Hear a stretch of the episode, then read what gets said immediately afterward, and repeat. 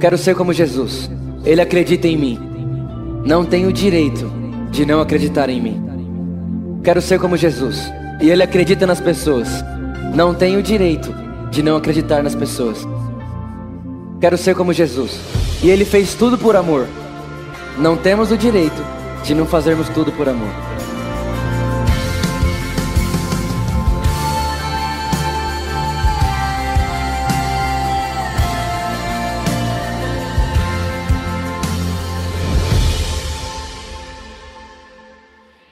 Abra sua Bíblia comigo aí então em Apocalipse.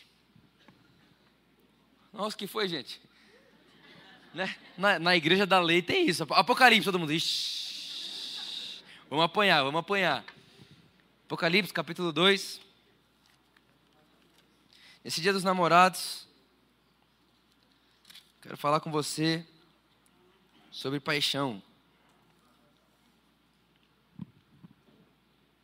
Apocalipse, capítulo 2, versículo 1.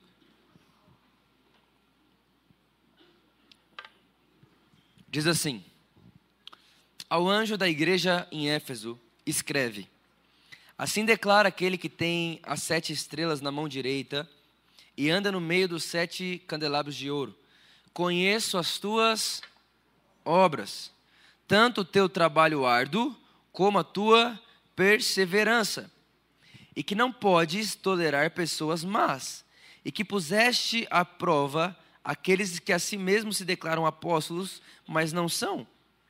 E descobriste que eram impostores. Tens perseverado e suportado o sofrimento de toda espécie por causa do meu nome, e não deixaste, não te deixaste desfalecer. Olhe para cá. Esse texto é um texto muito conhecido, né? A verdade é que todos nós já ouvimos alguma, alguma vez alguém falar sobre uh, a igreja de Éfeso.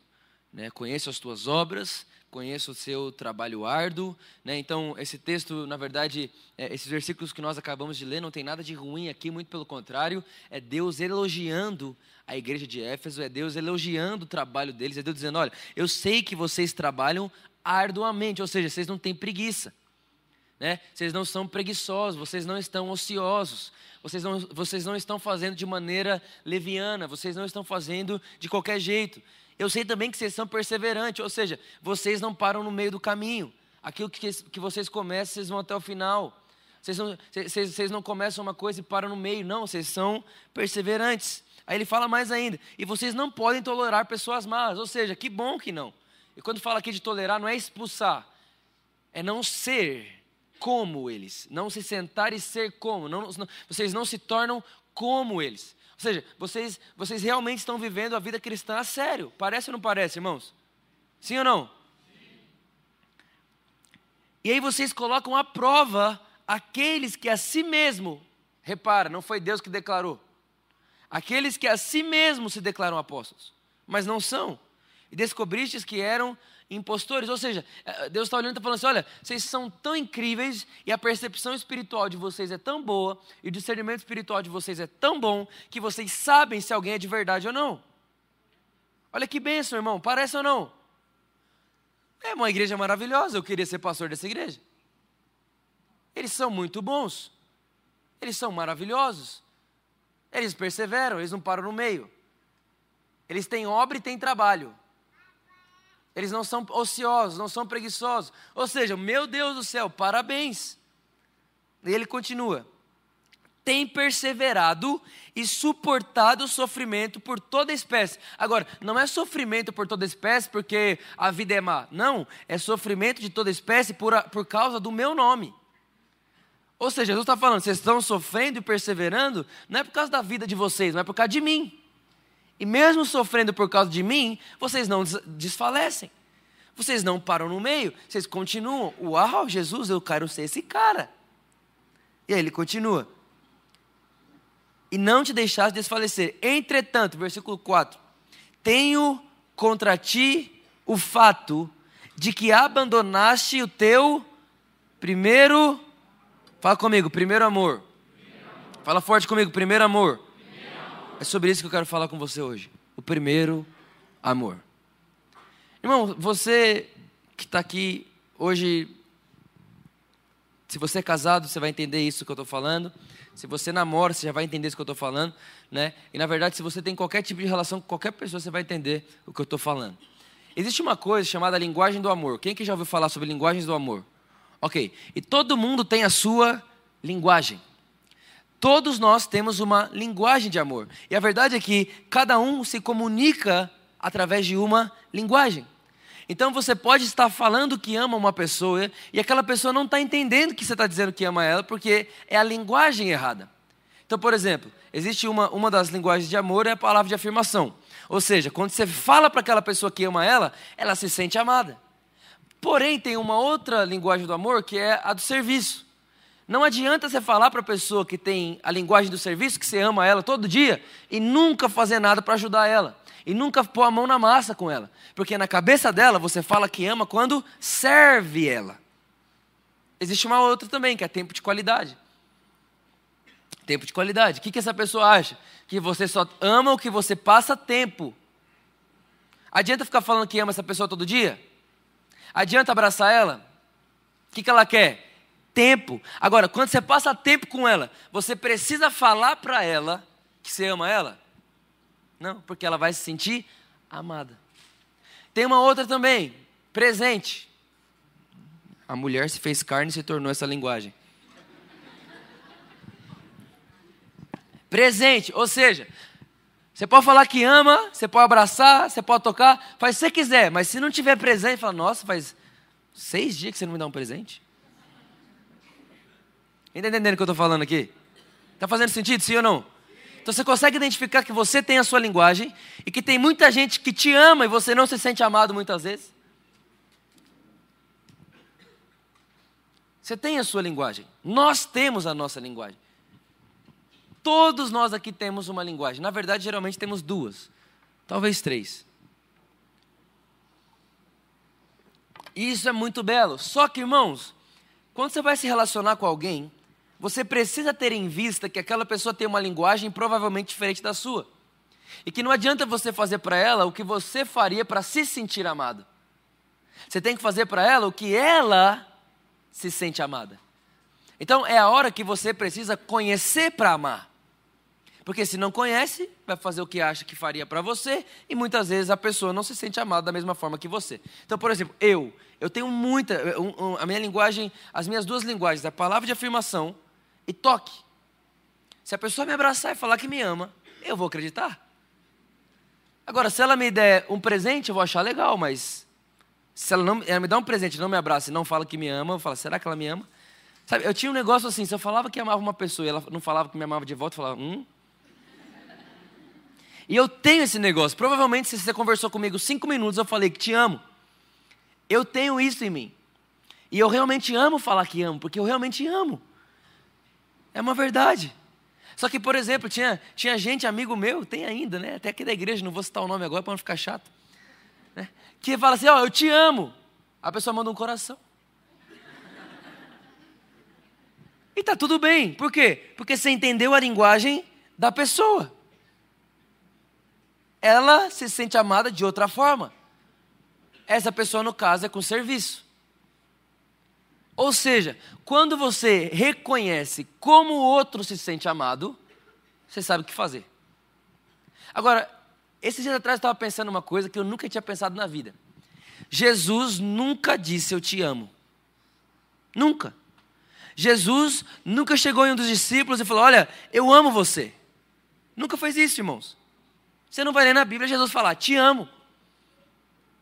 Mas você vai ver Jesus na Bíblia perguntar, tu me amas? Ou seja, você não vê ele falar, Pedro, eu te amo, mas você vê ele falar, Pedro, tu me amas? E eu comecei a pensar e meditar sobre isso.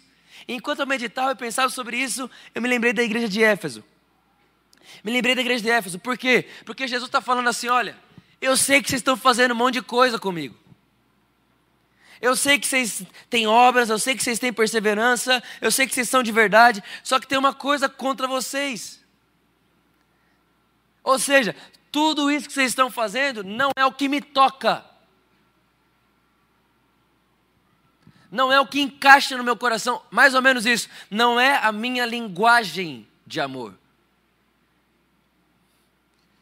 Aí fala, mas o que, que é Jesus então? O que está que que tá errado? Fala assim, vocês abandonaram o primeiro amor. Irmãos, Jesus tem uma linguagem de amor que só Ele tem. Vou te contar agora qual que é. Primeira coisa que você precisa entender: o primeiro amor não é o seu amor por Deus. Durante muito tempo da minha vida, irmão, eu já preguei uma mensagem em Apocalipse capítulo 2, da igreja de Éfeso, incentivando pessoas a amarem a Deus. Eu já preguei, muitos anos atrás. Eu já ouvi mensagem de Apocalipse capítulo 2 e fiquei me sentindo condenado. E dizia, Deus, na, quando, e eu, Deus, que nasci na igreja, quando é meu primeiro amor? Eu não sei. Volta aos primeiros dias. Deus, que primeiro dia? Eu nasci na igreja. Não me lembro o dia da minha conversão. Não teve isso na minha vida, irmão. Eu nasci na igreja, eu estava lá, com quatro anos de idade, meu pai converteu, minha mãe também, fui para a igreja, estava lá, tocava bateria toda semana, depois comecei a tocar violão, depois comecei a tocar tudo, depois comecei a tocar o terror também. E estava lá desde sempre. E aí a pessoa fala, Vitor, você tem que voltar para os primeiros dias. Eu, mas que primeiro dia? Você tem que voltar para as primeiras obras. Eu, que primeiras obras? Eu não sabia fazer nada, irmão. Eu era um garoto. Até o dia que eu entendi que o primeiro amor não é o meu amor por Deus.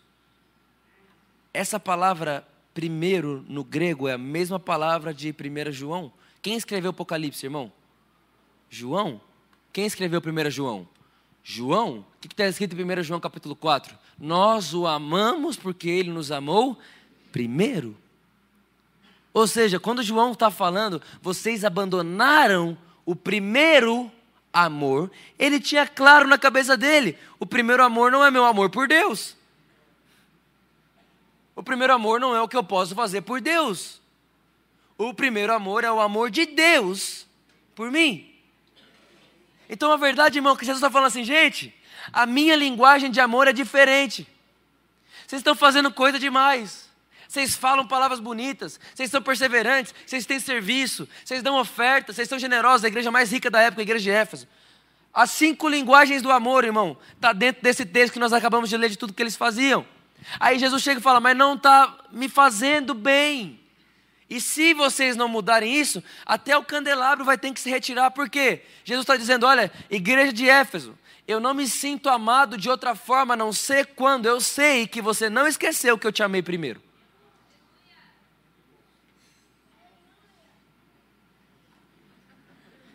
Ele creu. O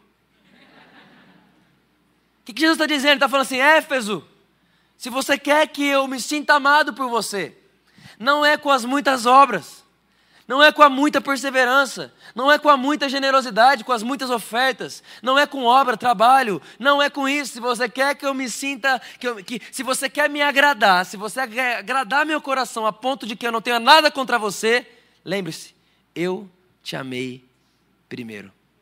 Não viva uma vida como se você tivesse me amado primeiro. Irmão, é literalmente, vocês estão fazendo coisa demais, mas esqueceram que eu te amo. Vocês estão ansiosos demais, vocês estão fazendo demais. Acorda de manhã, vai dormir à noite cansado todo dia. Uau, que dia produtivo, mas no dia inteiro vocês só fizeram para mim, não pararam um momento para desfrutar do que eu fiz por vocês. É o dia inteiro, é o WhatsApp de manhã. Irmão, de verdade, tem uma tendência. Eu sou eu. eu tô, essa mensagem hoje é, é muito para mim. Irmão, eu sou, eu sou um, uma máquina de fazer coisas. Eu odeio ociosidade. Eu odeio preguiça. E não só odeio, mas eu sou contra. Eu entro no ringue com elas todo dia. Eu odeio, eu tenho uma tendência a ser alguém que só faz. Eu sou assim. Eu amo superar limites. Eu amo bater recorde. Eu tenho esse negócio. Então, a minha personalidade me leva a um lugar onde, se eu não parar e falar, ei, ei, ei, ei, Deus se sente amado enquanto eu sei que eu sou amado, não enquanto eu faço para Ele. A tendência é que eu me esqueça de que Ele me amou primeiro. E quando você se esquece que Ele te amou, primeiro, qualquer coisa que você fizer vai te cansar. Qualquer coisa, irmãos. Qualquer coisa vai te cansar. Aí é engraçado que ele fala: E se você não voltar atrás e se arrepender disso, eu vou tirar o candelabro. Irmão, tem coisa na sua vida que não fica com você porque você faz para Deus. Tem coisa na nossa vida que só fica com a gente porque a gente sabe que somos amados por Deus. Não, eu vou falar de novo. Quando Deus te dá uma coisa, você acha que o que, que faz você continuar com sua coisa na mão? Vou segurar forte. Sim ou não? Ele está dizendo claro, ó. Vai continuar na sua mão se você entender que eu te amei primeiro. Não é o que você segura forte, o que você guarda no bolso, o que você faz com muita dedicação, o que você faz com muito trabalho. Não, não, não, não. O que vai manter com você, Vitor, enquanto você entender que eu te amei primeiro, enquanto a sua vida for ser amado por mim, tudo que eu te dei vai ficar na sua mão, nada vai sair daí. Irmão, a nossa vitória é somos amados por Deus. Por que eu estou falando isso hoje? Hoje é um culto que a gente fala muito de fé. Só que fé no quê? Fé no amor de Deus. Quem está entendendo o que eu estou falando aqui hoje? Sabe, essa, essa semana que passou agora, aconteceu uma situação lá em casa, eu com a Luísa, de que tudo que eu queria era a Luísa. Só que quando eu fui falar para ela que tudo que eu queria era ela perto de mim, de alguma forma eu fiz ela entender que eu queria que ela fizesse algo para mim. Conversava com isso, com isso, isso com ela agora, vindo para cá. Tudo que eu queria era ela. Só que de alguma forma eu fiz ela entender que eu queria algo dela. Então o que, que ela fez? Quando ela ouviu o que eu falei para ela, ela foi fazer algo para mim. E a hora que eu olhei o que ela fez para mim, ela fez no bom coração. Ela pensou, vou fazer isso para meu marido. Ele está querendo que eu faça isso. A hora que eu olhei, eu falei, eu nunca quis isso.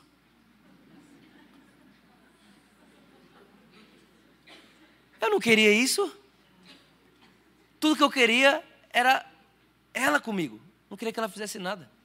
Só que, quando a linguagem, ou quando a forma de se entender o outro é má compreendida, nós corremos um risco de fazer com bom coração, mas de perdermos a verdade e a essência. Irmãos, deixa eu te contar uma coisa: a essência de Deus não é que você o ame, é que você se sinta amado. Isso é muito poderoso, meus irmãos. Isso é muito poderoso, muito poderoso.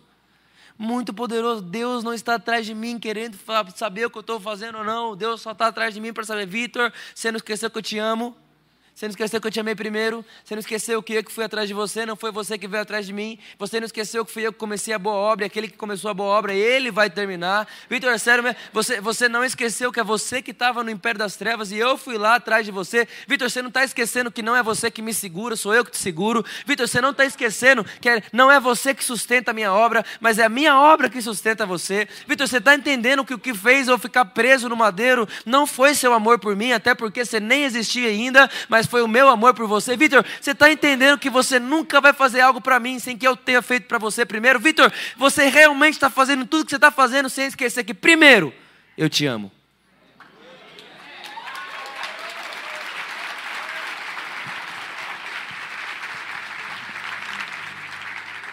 Quem está comigo? Você está entendendo o que eu estou falando? Nós precisamos compreender a linguagem de Deus, irmão. E a linguagem de Deus não é faça, receba.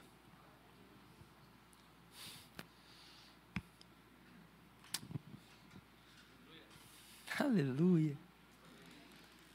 Irmão, você tem que tirar. Quer ver só? Olha só, você acorda. O que, você faz quando você acorda? Levanta. Você quer, você, quer, você, quer, você quer uma dica, sim ou não? Você vai acordar 10 minutos antes. Ah, Vitor, 10 minutos é muito tempo.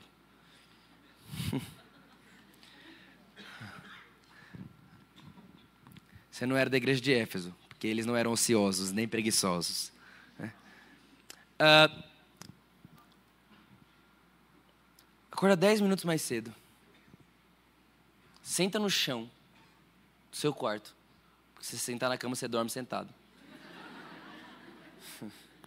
Vai para o chão do quarto, senta no chão do quarto e fica quieto, de olho fechado e dizendo: dentro de você, eu acordei para continuar sendo amado por Deus. E, diz, e, e, e falando assim, ó, o que será que Deus me deu enquanto eu dormia? Esse dia, eu vou pôr tudo que Ele me deu enquanto eu dormia para fora, debaixo de uma certeza e de uma convicção. Eu acordei mais uma vez para ser amado por Ele.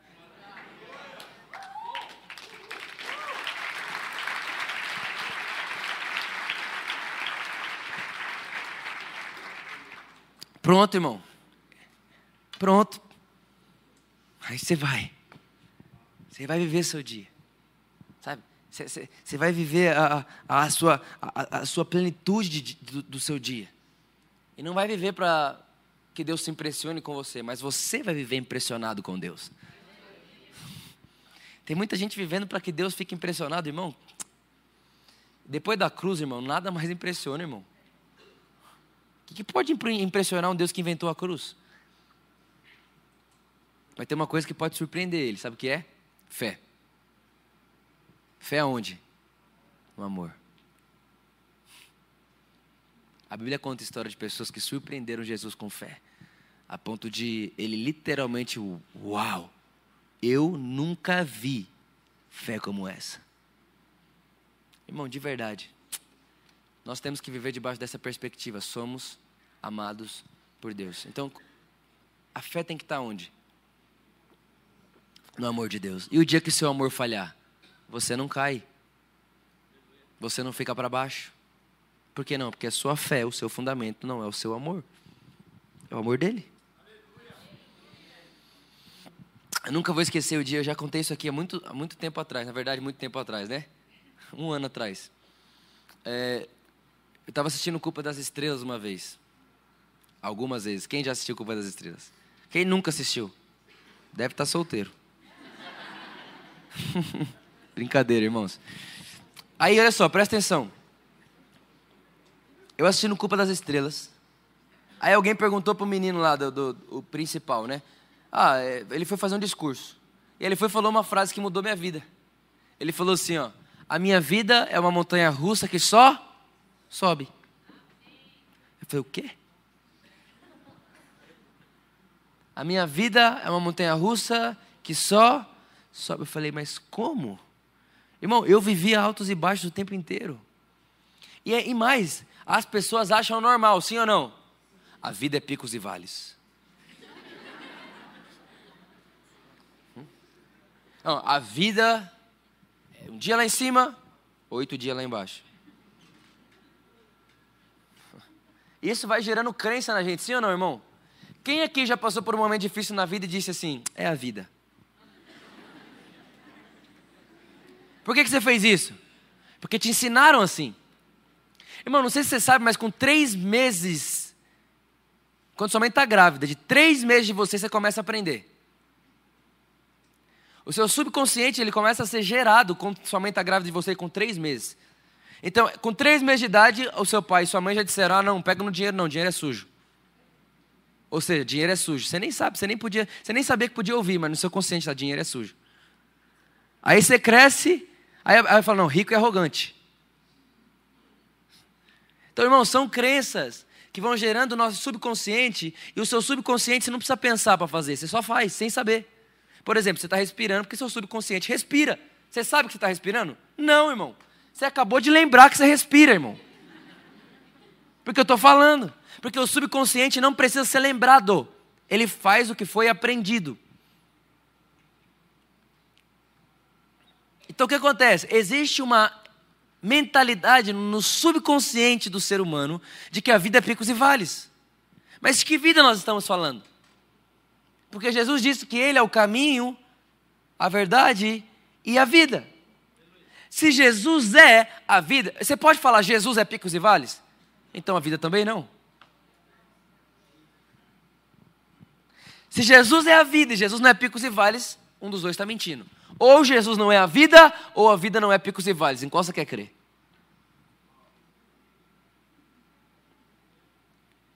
Em qual você quer acreditar, irmão? Aí alguém olha para ele e fala, Vitor, mas e o dia mal? Não existe?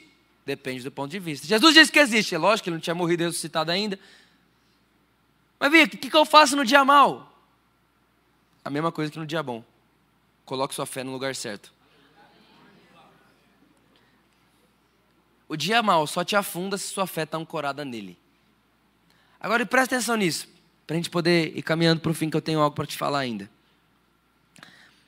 O menino olhou e falou assim: A minha vida é uma montanha russa que só sobe. Na hora eu falei: Deus, eu quero essa vida. E Deus falou comigo na hora: Ele falou, Vitor, existem dois tipos de vida: a que sobe e desce e a que só sobe. Eu falei: Tá, mas eu quero sair dessa que sobe e desce, eu não paguei por ela. Ele falou: E você também não pagou pela outra, só pode entrar na outra através do meu pagamento. Falei: Ok, mas você já pagou, eu quero entrar. Aí, aí ele me disse assim, Vitor, a diferença de uma vida que sobe e desce e uma vida que só sobe é o fundamento dela. A fé está na onde? Se a sua vida tem um fundamento no seu amor por Deus, vai ter um dia que sua alma está amando Deus demais. Mas outro dia parece que você é ateu. Um dia você sente Deus, fala, Jesus, você chora. Outro dia fala, Jesus, Jesus, Jesus, Jesus. Você fala, para falar Jesus, meu Deus. Porque a alma do homem é assim. Aí, se você tem a sua vida fundamentada no seu amor, então sua vida vai ser altos e baixos. Um dia Pedro olha e fala: Jesus, se quiserem matar você, vão ter que me matar primeiro. Dá três dias depois, eu não conheço esse cara. O que, que é isso? É uma vida dizendo para Jesus: Jesus, eu te protejo, eu te amo, eu te defendo, eu morro por você se precisar. Ou seja, é uma vida fundamentada no eu. altos e baixos. Um dia você traz Jesus, um dia você corta a orelha de alguém por causa dele, outro dia você anda sobre as águas, mas outro dia você afunda. Altos e baixos. Agora, quando o, seu, o fundamento da sua vida não está mais no seu amor por Deus, mas no amor de Deus por você, aí você vai ter uma coisa na sua mente, você não pode tirar isso da cabeça. Nem morte, nem vida, nem anjos, nem principados, nem potestades, nem circunstâncias, nem o passado, nem o presente, nem a dificuldade, nem o dia mal, nem a pobreza, nem a doença, nada, nunca poderá nos separar do amor de Deus que está em Cristo Jesus, o nosso Senhor. Ou seja, irmão, venha o que vier. A minha montanha russa está alto demais para ser atingida por realidades de vales.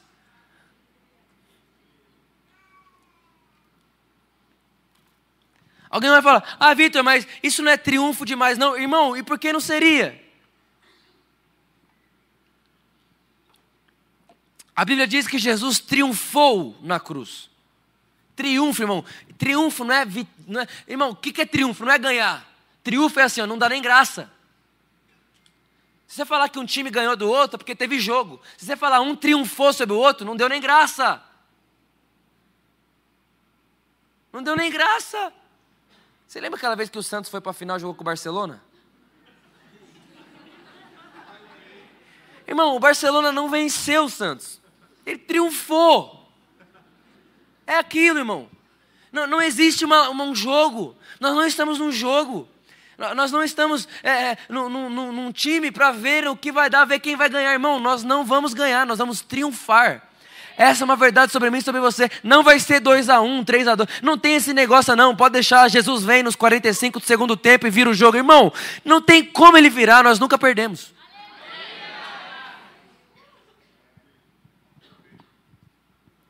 Homem próspero não perde, passa de fase. E depende de como você quer olhar a vida. Se é no seu amor, irmão, lascou. Você vai ver alto e baixo, não tem problema, salvo. Mas um dia você chora, um dia você ri, oito dias você fica triste, um dia feliz. Agora, quando você tira o fundamento de você e põe nele, irmão, acabou. As pessoas às vezes perguntam para mim assim, Vitor, é verdade mesmo isso que você fala? Porque eu falo muito disso, né? Não fico triste. É verdade? Eu falo, é. E pode perguntar a Luísa.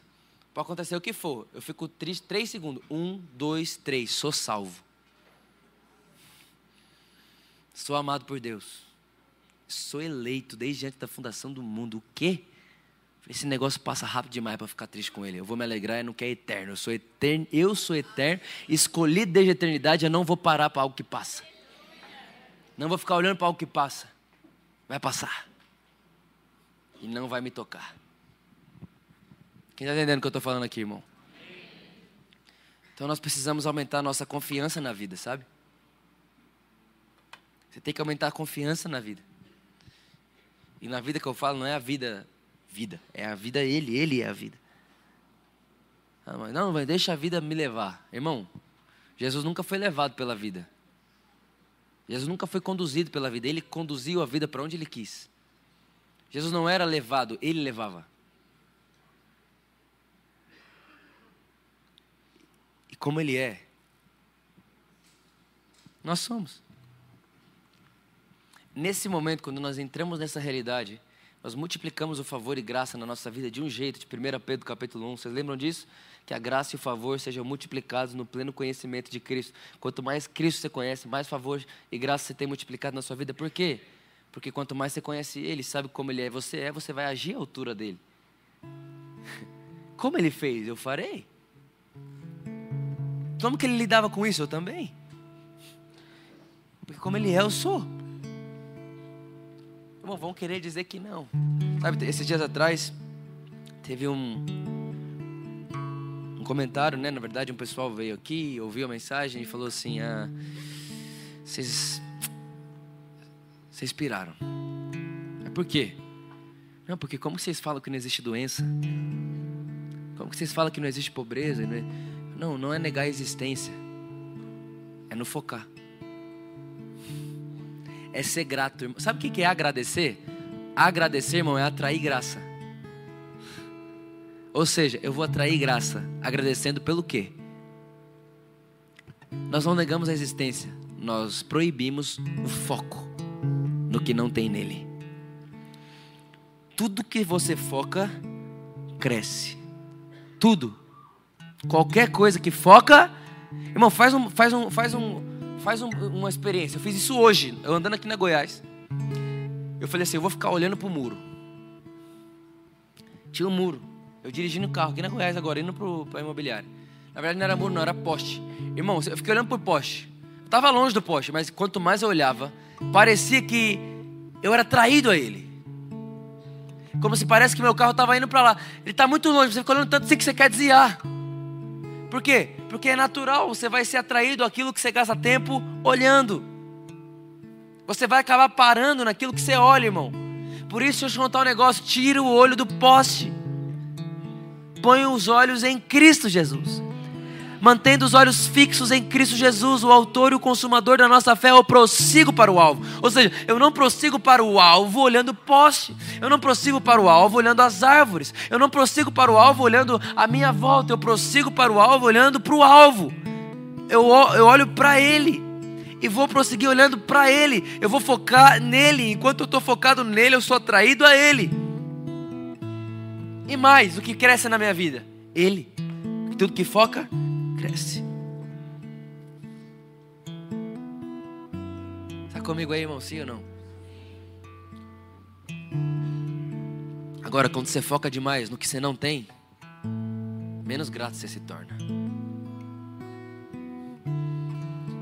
Menos feliz você se torna. Quem não agradece o que tem, sempre vai saber só o que não tem. Agora, irmão, eu vim falar para você hoje o que você tem. Você é amado.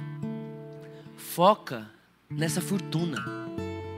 Foca nessa herança. Foca nesse direito. Foca nessa verdade. Ah, Vitor, mas aonde que Deus prova o amor dele por mim? Olha para minha vida. Deus não prova o amor dele para você na sua vida. Deus prova o amor dele por você na vida de Cristo, querido.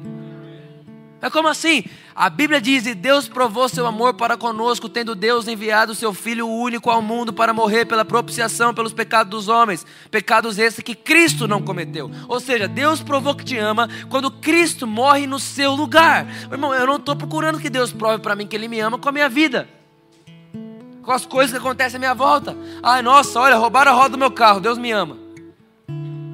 Irmão, Deus me livre dessa vida.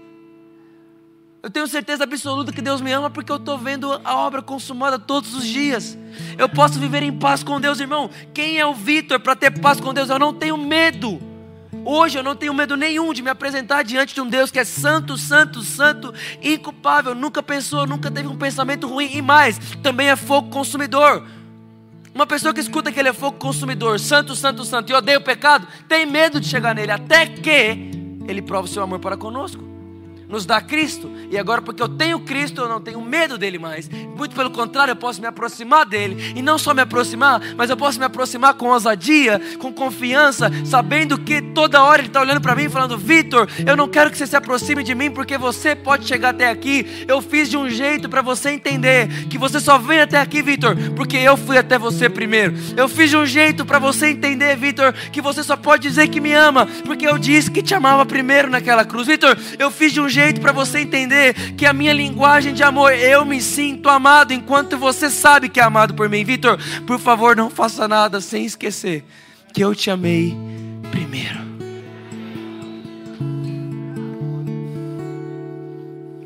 Irmão, foca no lugar certo. Hoje é uma redefinição de foco. Talvez você está aqui, você está triste. Realmente tem gente que fica triste nos dias dos namorados. Verdade? Ou porque já namorou, ou porque é casado e já não comemora mais nada, ou porque é separado, enfim. Talvez você está triste. Hoje é um dia típico para ficar triste. Sabe que todo dia de comemoração para um é dia de tristeza para o outro. Dia das mães para um é o dia de lembrar o luto do outro. Dia dos pais de um é dia de lembrar o luto de outro. Irmão, deixa eu te contar. Se a gente ficar olhando para a situação e circunstâncias, sempre vai ter um lugar ruim para olhar. Tira os olhos de qualquer coisa, foca nele.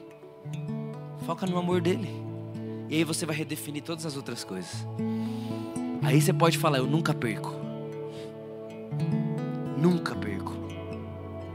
Homem próspero não perde. Homem próspero passa de fase. Tudo na minha vida coopera para o bem.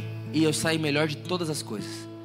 Toda situação que acontece eu saio melhor. Ah, Vitor, então Deus manda a situação para me forjar? Não. Ele não manda elas. Ele usa elas, porque Ele usa qualquer coisa para o meu bem. Então não é Deus que põe lá, mas Ele usa o que está lá. Deus não é o doador da circunstância. Deus usa a circunstância de matéria-prima e pede para você fazer o mesmo. Fique de pé comigo, vamos orar.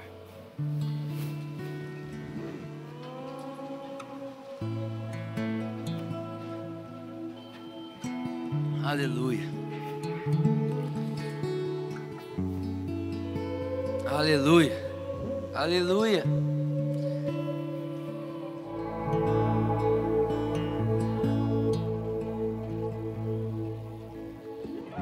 Tem dia que como casado agora eu falo, né? O casamento ensina muita coisa pra gente. Ensina a gente a ver Deus de uma forma que não tem outra coisa no mundo que ensine. Que eu olho para Luísa assim e eu olho para ela e falo assim: tá tudo bem, tá, não aconteceu nada, mas eu olho para ela e falo: você se sente amada por mim? No dia bom, ela olha e fala: sim, eu me sinto amado por você. Irmão, aquilo é maravilhoso. Aí vem um dia que é mal. E no dia mal eu chego nela e falo: tá tudo mal, mas você se sente amada por mim? Ela diz: sim. Independente do momento você se sente amada por mim? Sim. Irmãos, de verdade, nada me faz ser mais homem do que esse momento. Deixa eu contar um negócio para você. Deus é Deus.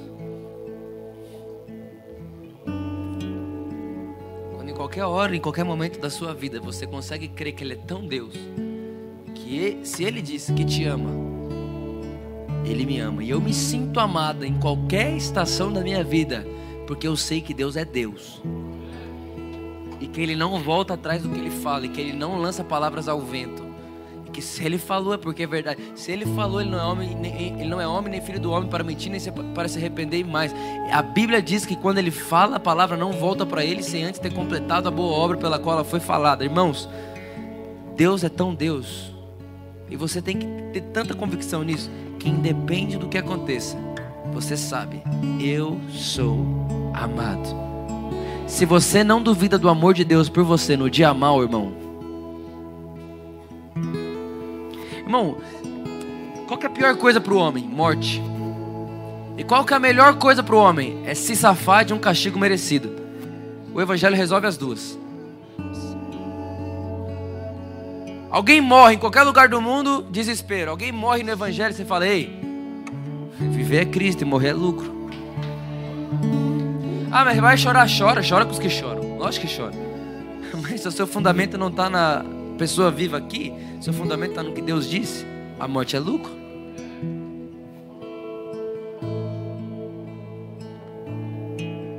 Tudo você pode redefinir no amor de Deus, irmão, tudo. Se você pode redefinir a morte, você pode redefinir qualquer coisa. Qualquer coisa que acontece, Deus me ama e vai cooperar para o meu bem. E se não cooperou para o meu bem ainda, é porque não é o final. Calma, irmão. Não adianta você olhar no meio do filme e achar que terminou. Não levante da cena no meio do filme, ainda vai ter o final. O super-herói sempre vence. Sempre. Não tem como. Que o Senhor te dê essa convicção, que você saia daqui hoje literalmente cravado no amor de Deus, porque Ele é Deus e Ele diz que te ama. Ele não volta atrás do que Ele fala. E independente de qual seja o momento, situação, eu me senti muito forte no meu coração de muita tristeza hoje aqui. Muita gente triste, não por causa só dos dias do namorado, mas muita gente triste. Eu vim falar pra você. Você que está no dia bom, você se sente amado por Deus, ótimo. Mesmo sentimento no dia mal. Mas você que está no dia mal, irmão, essa é a sua hora. Faça do dia mal sua oportunidade. De saber que até nessa hora vou levantar de manhã, não vou acordar preocupado, vou acordar, vou sentar no chão de casa, fechar os meus olhos e dizer: Uau, eu, eu, Deus me ama tanto Deus me ama tanto que se eu pudesse escolher, eu seria eu. Entendeu o que eu falei? Vou falar de novo para esse lado agora. Deus me ama tanto que se eu pudesse voltar atrás, eu escolheria ser eu.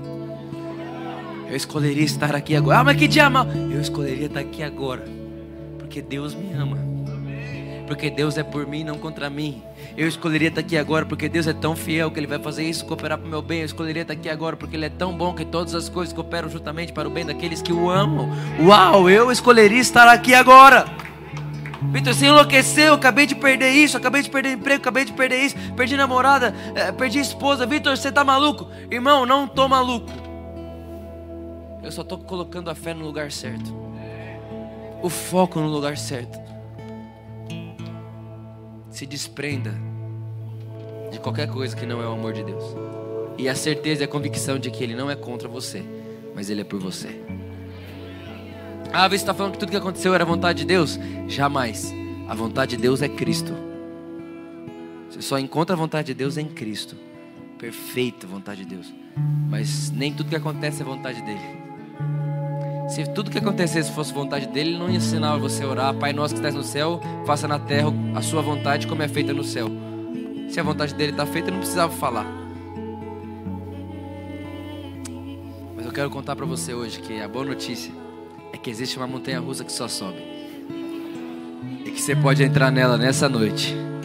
É só você tirar o foco de você e colocar o foco no único que não mente, que não volta atrás que te ama independente de qualquer coisa, que é por você e não contra você, que está a seu favor e não contra você.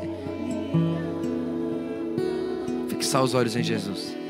E aí, irmão, seja bem-vindo a uma vida que toda hora que você olha, você está um degrau mais alto. Você cresceu mais. Você amadureceu mais. Porque Ele me ama. O amor dele me amadurece. O amor dele me amadurece, o amor dele faz tudo cooperar para o meu bem. Tudo, tudo, tudo, tudo coopera para o meu bem. O errado coopera para o meu bem. Meu Deus do céu, eu errei e Deus fez cooperar para o bem. Esse é o seu Deus, irmãos.